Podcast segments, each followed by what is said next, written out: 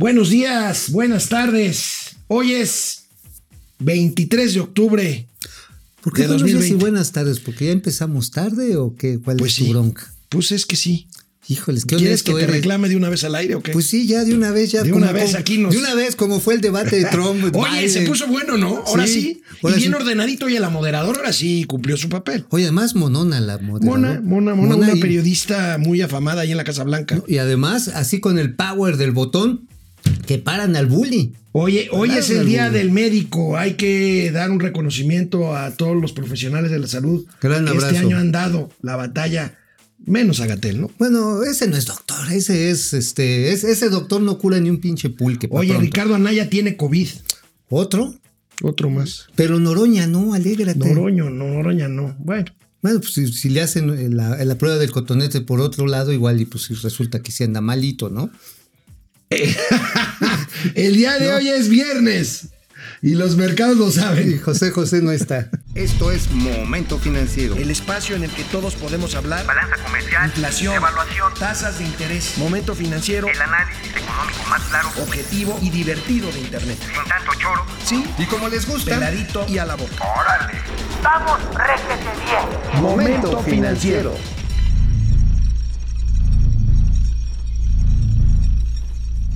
Amigo, anoche en el debate, pues vamos a ver, está, está interesante. Anoche en Nashville, Tennessee. Nashville, Tennessee. Ahora sí te Tennessee. acuerdas, ahora sí te acuerdas. Los candidatos a la presidencia de Estados Unidos por fin debatieron. Y debatieron más o menos en orden. Digo, un debate no puede ser así eh, aburridón, demasiado ordenado, pero el, el anterior había sido un, un verdadero desastre. Fue un buen debate, intenso, sin mayores eh, sobresaltos en cuanto al desorden que había prevalecido en el anterior. Y bueno, pues uno de los temas principales, el escándalo de los impuestos de parte de Trump.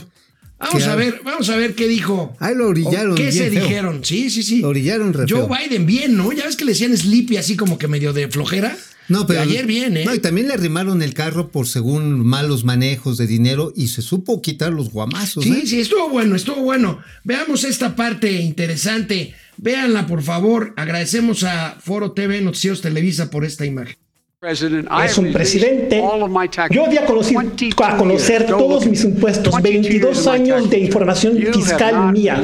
Usted no ha dado a conocer un solo año de su información fiscal. ¿Qué esconde? ¿Por qué no quiere? Los otros países le están pagando mucho a usted. Rusia le paga mucho, China le paga mucho. Y sus hoteles y todos sus negocios en todo el país, en todo el mundo. China construye un nuevo camino en una pista de un campo de golf que tiene usted en el extranjero. ¿Qué pasa? ¿Por qué no da a conocer su información fiscal? ¿Qué hay corrupción hay ahí? Presidente Trump, a ver, en primer lugar, ustedes saben que yo en cuanto pueda daré a conocer mis declaraciones fiscales, pero no he podido hacerlo. Lo que pasa es que soy un empresario exitoso. Ahora resulta que yo pagué solamente 750 dólares de impuestos. Y yo dije, ¿cuánto? Señor, usted ha pagado decenas de millones de dólares en impuestos a lo largo de muchísimos años. Decenas de millones de dólares y a manera de prepago. Ese es apenas un estimado. Yo he hecho prepagos. ¿Y cuándo dará usted a conocer esas declaraciones, señor? A ver, no sé de dónde sacaron esa mentira de que yo apenas he pagado 750 dólares. Quiero decirte, yo he prepagado millones y millones de dólares en impuestos. Y yo no he ganado dinero en China ni en Ucrania como tú sí. Yo jamás he ganado dinero en Rusia. Y a ti ya te dieron 3 millones y medio de dólares, Joe. Incluso hicieron un comunicado en el que dijeron que se le daba un 10% de utilidades al grande. Y ese grande eres tú. Decían que le tenía que dar un 10%. Estamos hablando de una compañía ucrania. Quiero hacerle a ambos. Voy a permitir que respondan. Señor presidente, usted dice que ha hablado con sus contadores de dar a conocer sus declaraciones fiscales. Mira, a mí me tratan horrible, peor que al partido del té. Siempre me han tratado horrible. La prensa me da un trato pésimo. Y eso desde que yo me postulé como candidato presidencial. Además, Hacienda también me trata muy mal. Pero ¿qué te puedo decir? En cuanto estemos listos, yo daré a conocer mi información fiscal. Lo que sí te adelanto es que yo he pagado millones y millones, y no solo pagado, he prepagado millones y millones de dólares. Oye, el naranja cobalto de Donald Trump sí se puso así como ya colorado cuando empezó a decir, es que a mí nadie, no han perseguido nunca tanto a un candidato como a mí. Oye, ¿me suena eso donde lo he oído? Pero yo lo he escuchado de otra manera, dice, no ha habido presidente más atacado.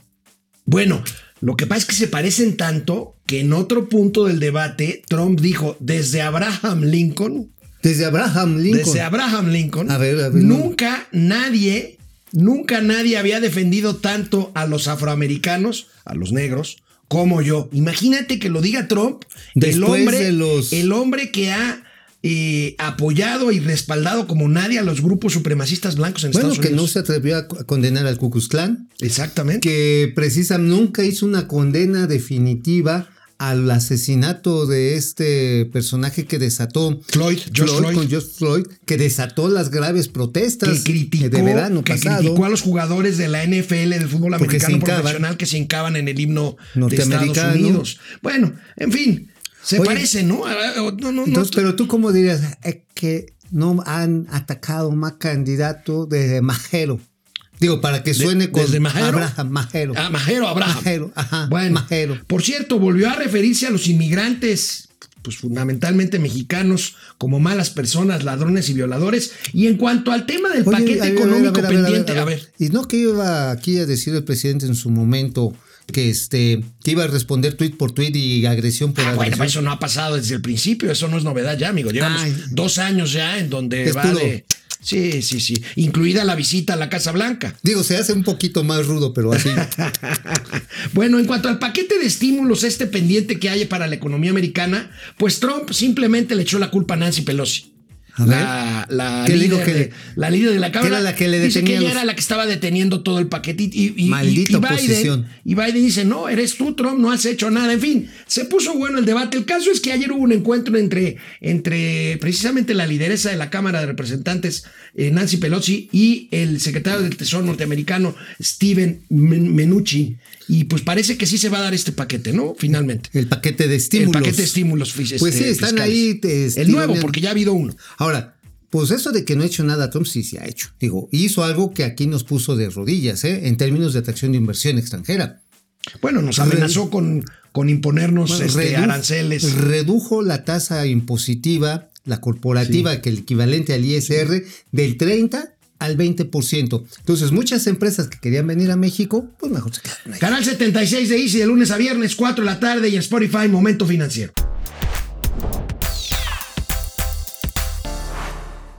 Bueno, amigo, pues este, pasando de lo de Estados Unidos aquí a México, un debate interesante ayer en un foro organizado por la Bolsa Institucional de Valores Viva, que encabeza Santiago Uriza y dirige María Ariza. Que hemos entrevistado aquí. Que hemos entrevistado aquí. Bueno, se dio un debate interesante entre la subgobernadora del Banco de México, Irene Espinosa, y el subsecretario de Hacienda, Gabriel Llorio. Ahí lo tenemos. El tema, amigo, pues la subgobernadora de la institución autónoma que es el Banco de México, pues esta economista Espinosa, Irene Espinosa Cantellano, eh, alertó sobre la, sobre la situación de Pemex y el riesgo de que por culpa de Pemex perdamos el grado de inversión de la nota soberana. Pero para Hacienda la visión es otra. Dice que Pemex que genera 900 mil millones a la hacienda pública. Pues mira, yo no los he visto. No, yo tampoco. Digo, de entrada, como se le va a dar una partida de 500 mil millones de pesos para el año que viene. Aquí tenemos la gráfica esta, ah, justamente. esto ocasionó el debate, mira, ahí está. Y tenemos del lado derecho, amigo, arriba vemos este pues las transferencias directas que se hacen a Pemex el año pasado y este año. Y abajo, las pérdidas. Las pérdidas. Es un poco lo que decía Irene Espinosa. Sí, estamos hablando de que eh, la medición del flujo de efectivo puede ser engañosa. Porque ahora sí es como cuando vas de cobrador en un camión, ¿no? O sea, ves un chorro de lana que entra, que entra, que entra, vas cobrando, vas cobrando, hasta vas haciendo así, no dice, ay, cuánta lana. Es el flujo de efectivo. Pero ahí tienes que descontar, descontar todo lo demás, el combustible, la renta del camión, este, el salario del matarife, de todos. y ahí, es donde, ahí es donde, no dan las cifras. O sea, por más que le metan, es meterle dinero eh, bueno al malo, ¿no? Pemex. Pues lo que pasa está en que trae costos laborales muy altos, eso hay que decirlo. También trae un costo de deuda creciente a lo largo del tiempo, un éxito exploratorio reducido y bueno, pues no es el mejor momento del petróleo en el mundo. Tenemos aquí un cuadro también de nuestros amigos de Excelsior. Ahí tenemos pues lo que dicen, no hay que echar las campanas al vuelo sobre la recuperación de la economía, es un claro mensaje del Banco de México. Ya ves que luego el presidente pues es demasiado optimista y pues Llorio ahí le contestó, ¿no? Sí, que para salir de la crisis estamos tratando de evitar un sobreendeudamiento. El problema es que ya estamos endeudados. Y el problema es que ya estamos endeudados 10 puntos más en la proporción contra el Producto Interno Bruto sin pedir necesariamente. Ahora, ahí tenemos, ahorita vamos a hablar del Fondo Monetario, amigo. Tenemos ahí todavía la línea de crédito flexible que Llorio ha dicho que ahí la tenemos, que se puede utilizar pero que no se ha utilizado. Es como la que tú traes. Si la traes guardada, pero no, la quieres aplicar. No, yo tengo una línea de crédito vigente con un banco comercial, afortunadamente, que, que, ocuparé si espero no necesitarla. Digo, porque pues depende la línea. Si es una línea chiquita, pues, pues no. Si es larga, pues puede ayudar. ¿A qué tasa te la aplico, amigo? Pues tú ponle en el tazón que quieras. Llorio reconoce que la economía mexicana tardará de dos a tres años en volver a los niveles bueno, es la, primera, es la primera aceptación como tal, porque el presidente estaba diciendo apenas hace unos cuantos días que en abril, mayo, como decía la canción para abril, para, abril, para, mayo, ya estaban esperando que mejorarían las cosas. Sin embargo, este, pues sí, si estamos viendo todos los indicadores de consumo, de empleo, de recuperación eh, precaria del empleo, y al mismo tiempo, amigo, estamos viendo cómo está comportándose la inversión. Sí. El factor de inversión. Esa que, esa que Andrés Manuel López Obrador dice que sigue fluyendo y que no está fluyendo. No está fluyendo, entonces evidentemente pues tenemos un problema de, de atascón económico, de recesión, para decirlo en términos técnicos. Oye amigo, ¿te acuerdas de Martín Werner? Martín Werner, claro, fue subsecretario. Martín Werner fue subsecretario de Hacienda y Crédito Público aquí en México. Su hermano Alejandro también lo fue. Este, un mexicano de origen argentino. Ahora dirige la parte eh, occidental del Fondo Monetario Internacional y ayer presentó las perspectivas económicas para la región en una conferencia de prensa virtual del Fondo Económico, del Fondo Monetario Internacional, perdón. Y sobre México, échenle un ojo. Dijo algo importante, dijo cosas importantes sobre México. Como ya saben, estamos, digamos, anticipando que este año la economía mexicana tenga una contracción de 9% y el año entrante una recuperación de 3,5%. Eh, la economía mexicana, eh, digamos, con esta contracción de, 3, de 9% en el 2020, va a ser una de las economías más afectadas en la región y eso tomando en cuenta que en el margen México se está beneficiando ya de la recuperación en el sector manufacturero en Estados Unidos, de la recuperación de las ventas de automóviles eh, y también de la recuperación de las remesas. Aún eh, con estos factores, digamos, eh, que deberían ayudar a la economía mexicana y que ayudaron, digamos, en nuestro pronóstico, que revisemos ligeramente al alza la, contracción esperada de, una contracción mayor a 10% a una contracción de 9%, claramente una contracción de 9% y una recuperación de 3,5% eh, va a hacer que el bienio 2021 sea un periodo eh, muy malo para la economía mexicana. Eh, obviamente, en, las conclusiones del equipo que visitó virtualmente México, se mencionaba la necesidad de una reforma tributaria futura pero también para apoyar un estímulo fiscal presente más agresivo. Eh, el equipo que, visitó México básicamente eh, eh, su análisis apuntaba que sería bueno para la economía implementar un, un impulso fiscal más, más importante, de más puntos del PIB, para apoyar a las familias y también al sector empresarial y al mismo tiempo para garantizar, digamos, lo que México ha garantizado por muchas décadas y en los últimos años, que es sostenibilidad fiscal. Pues definitivamente el señor Werner es una de las cabezas más brillantes del Fondo Monetario Internacional. Pero Mauricio lo dice en términos de broma, como siempre él está hablando en serio, y más allá de, ¿De qué? De que, yo también soy un hombre brillante. No, tú todavía tienes así como un partido de fútbol. bueno, ya en serio, Martín. Y de cada lado y todos Ma revueltos. Martín Werner, este, me peino de queso Oaxaca. sí, tres para acá y cuatro para allá. Este, Martín Werner tiene razón al decir que hace falta, y ya lo hemos dicho aquí en Momento Financiero, estímulos fiscales para la empresa. Y, el tema de. Pero no, los va a ver, no los va a ver. O sea, Martín Werner, el señor de Hoyos, va a poder ir este Carlos Salazar Lomelí, puede los que quieran ir de rodillas a la, Basílica de Guadalupe. No, a ver. Ahora, amigo, ¿tú crees, ¿tú crees que México utilice finalmente el año que entra la línea de crédito flexible que tiene con el Fondo Monetario Internacional, 70, 75 mil millones de dólares? Pues depende, si es para comprar votos, sí. pues por supuesto. No, pues ya me acabaste. La, prioridad, la prioridad de este gobierno, olvídate. Me acabaste. Nos van a acusar de este. ¿De estar adelantando campañas? Nos va a acusar el INE. Sí, ¿verdad? Bueno, pues es que, digo, perdónenme, pero discúlpenme, ya están saliendo ya alguna propaganda de aspirantes, suspirantes a las candidaturas de Morena, de diputados, con las fotos de los expresidentes. Dice, cárcel a los expresidentes, vota. Morena. por cierto, ahorita vamos a hablar del costo de esa uh. consulta de esa consulta que no es necesariamente sobre los expresidentes, pero bueno, ese es un tema político. Pero bueno, Canal 76 de Easy de lunes a viernes, 4 de la tarde, momento financiero, economía, negocios y finanzas para que todo el mundo... ¿Hasta quién? Pues hasta Werner.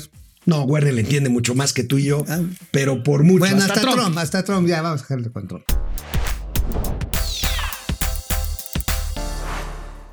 Bueno, si quieres un chorro Werner, hermano. Ah, son buena onda. Bueno, los este, son buena onda. Este, no voy a decir quién, pero es más, es más difícil trabajar con uno que con el otro. No te voy a decir con quién. No te voy a decir con quién. El dictado se ponía son duros, son duros, son duros. ah, bueno, pues si tú lo conoces, pues Ante las modificaciones que aplican a nuevos impuestos, esto que has venido comentando, amigos, ah, sobre las plataformas electrónicas de prestación de servicios, fíjate que, eh, pues, vaya comentarios que ha desatado este impuesto fijo del 2.4% de impuesto sobre la renta a, por ejemplo, las personas que venden a través de Mercado Libre. O que venden a través de Amazon. O, que venden a través de Amazon. Pues. Las plataformas. Pero en el caso de Mercado Libre salió ayer a la, conferencia de prensa un funcionario de Mercado Libre y tenemos aquí estos datos. Fíjate, Mercado Libre calcula que este impuesto le puede afectar al 77% de los microvendedores que trabajan con esta plataforma. O sea, 77% de los que venden podrá, probablemente sean empresas chiquitas que venden pues menos de 250 mil pesos.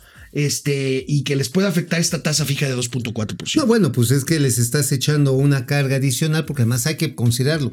El vendedor tiene que pagar el servicio de, pues ahora sí, tanto el anuncio, la conexión con el cliente y después el sistema de entrega. Y todo ello, bueno, viene a aumentar. Ahora, en el caso de Airbnb, pues está todavía más macizo, 5%. 5%. Ahora, ¿sabes qué? Es que es una discusión muy fuerte. Por un lado, evidentemente, la gente que entra a estos mercados electrónicos, pues está buscando ampliar sus ventas, ¿no? Mejorar. Pero también es cierto que, este, que pues también es una obligación de todos cooperar. Ahora, ¿en qué medida cooperar? A ver, aquí se le han pasado diciendo, no de este gobierno, sino de todos los gobiernos, ¿eh? Desde los prianistas hasta, bueno, desde los, desde los que me acuerdo. Los impuestos en México son muy bajos. No, señores, son estúpidamente altos. Lo que pasa es que tenemos una base fiscal chiquita y a los que estás jodi, jodi todo el tiempo somos a los cautivos. Y grabamos más en México la renta, o sea, lo que ganamos, empresarios y personas, que el consumo. es una visión medieval. Es una visión medieval del sistema fiscal, desafortunadamente así es. Bueno, vamos a ver quién está por aquí conectado hoy viernes. Qué bueno que en viernes están por aquí. Gracias, gracias. Eh, es viernes y la cartera lo sabe, dice Depredador Mercenario. Eso. Solo puedo decir que debemos de doblar esfuerzos para que esta pandemia no vuelva a incrementarse. Pues Híjole, ¿qué crees, Depre? Hoy sí nos vamos a ir a incrementar. Hoy sale la jefa de gobierno, este, vamos a ver, este, y Chihuahua ya es semáforo rojo. Ya es semáforo rojo. Baja California está tantito, Baja California Norte. Híjoles, se me hace que vamos a tener Ferrangel, Pili Sánchez. Ahora que quedarse en casa será más extenso contacto, contagio, no hay más remedio, no me quiero enfermar. Tienes razón, Pili, a cuidarse, a cuidarse. Gabriela Jiménez, Es, excelente viernes, muchachos. CDMX, ¿qué semáforo tendremos la siguiente semana? Este, pues. Mira, me estaban advirtiendo en el, en el gym, ajá, porque yo voy al gym. Ah, pues no se nota, No, pues tú tampoco. No, pero yo tú no de sobrepeso, pero yo sí, yo cuando menos hago el esfuerzo. Me decían que van a recortar horarios. Que de pues, entrada, sí. O sea, nada más vas a poder hacer tres lagartijas chichimecas. Chichimeca. bueno, Lilian, Betty, Marey, para mí los viernes es como los lunes y el miércoles es mi fin de semana. Ah, qué ah, bueno, es una buena forma de, de, llevarla. De, llevarla, Fer Rangel. Felicidades a todos los doctores, a los médicos, efectivamente. Por supuesto que sí. Eh, Paco García, a dos años de la cancelación del aeropuerto de Texcoco, no me toques ese son, por favor. No hay ni un solo proceso abierto por, por supuesta corrupción, ¿no? No, no, no, no, nunca hubo, no lo encontraron. Y al final se les terminó pagando a las constructoras por no construir nada. Miguel Ángel Menéndez Oliva, excelente equipo de Momento Financiero. Gracias. Jorge Paniagua, Alejandra Hernández desde Guadalajara. Oye, Paniagua va a ser un, apellido muy popular en México los próximos años. ¿Por ¿eh? qué? Pues a Paniagua y algo peor. qué horror, qué horror, qué horror. Ojalá Trump se quede fuera y sin hacer berrinches. Julia mm. León, hola chicos. Cris el abogado. Gracias, abogado. Muchachones, gracias. Mi café mañanero con Baileys lo sabe. Desde la fría Toluca. Ya empezaste a chupar, Cris. Bueno, Qué tú no has parado de eso, ¿Eh? amigo. No, no. Francisco Guerra, al fin viernes, chavales, hay que empezar con las cubas desde temprano. Bueno, pues, pues el abogado Cris Ayala ya empezó. Espero que no lleve al vicio a Marianita. es una buena manera de desinfección, un par de gárgaras así de whisky bucofaringio, sí te ayuda.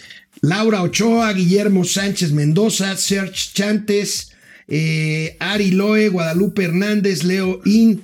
Venga la crítica informativa magistralmente digerida ah. por los señores Mauricio y Alex. Ah, muchas gracias, muchas gracias. Volvemos a. Ese digerido no me gusta, ya es la segunda vez que nos dicen. A ver, a ver, te dicen. Pues, ¿En qué acaba algo digerido? Pues eh, por eso. No, pues, Dante Delgado. Saludos desde Metepec.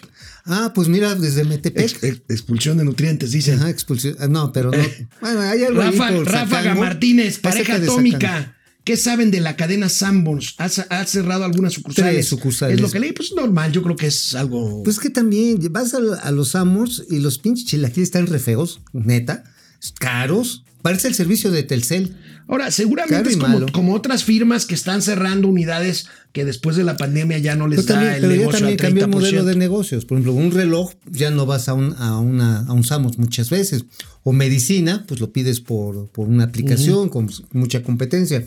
Ha cambiado el negocio del retail, como le dice. Del retail, sí es cierto. Oh. Leoín, Oscar Holguín desde Playa del Carmen, qué bonito. Oscar, Oscar Holguín, hay que estar pendiente de las elecciones de Estados Unidos, efectivamente. Gerardo y de las propias ¿eh? González también aquí en el sí, porque si no tienes elecciones, pues vas a tener problemas. Leti Velázquez. Como tú, tú lo sabes. Este, sí, ¿por qué cree que somos tantos? Dicen en China. Este, HH, hola, por poco no los alcanzo. Saludos y buen fin de semana. Mario Eduardo Rodríguez, eh, perfecto. ¿Quién es el presidente más perseguido? Preguntamos, preguntamos en Facebook. Hasta ahorita el 8% dice que Andrés Manuel López Obrador, el 13% dice que Donald Trump y el 80% dice que se copian los discursos. Qué, padre audiencia tenemos, Muchas gracias. Qué padre audiencia tenemos. Bueno, amigo, pues fíjate que este, hoy le preguntaron al presidente de la República sobre el costo de la consulta esta que se supone que es para los expresidentes, pero que la pregunta no habla nada de los expresidentes. Vamos a ver lo que dijo AMLO sobre el costo de la democracia. Bien. Creo que se hizo un presupuesto, diría, antes de tiempo, incluso todavía la Corte no había validado la consulta, no había declarado que era constitucional y ya se había dado a conocer este presupuesto excesivo desde mi punto de vista. Un poco para este, tratar de influir y decir, no hay que hacer la consulta, con el mensaje de que es muy cara la democracia. No, no es cara la democracia. Lo que es muy cara es la dictadura.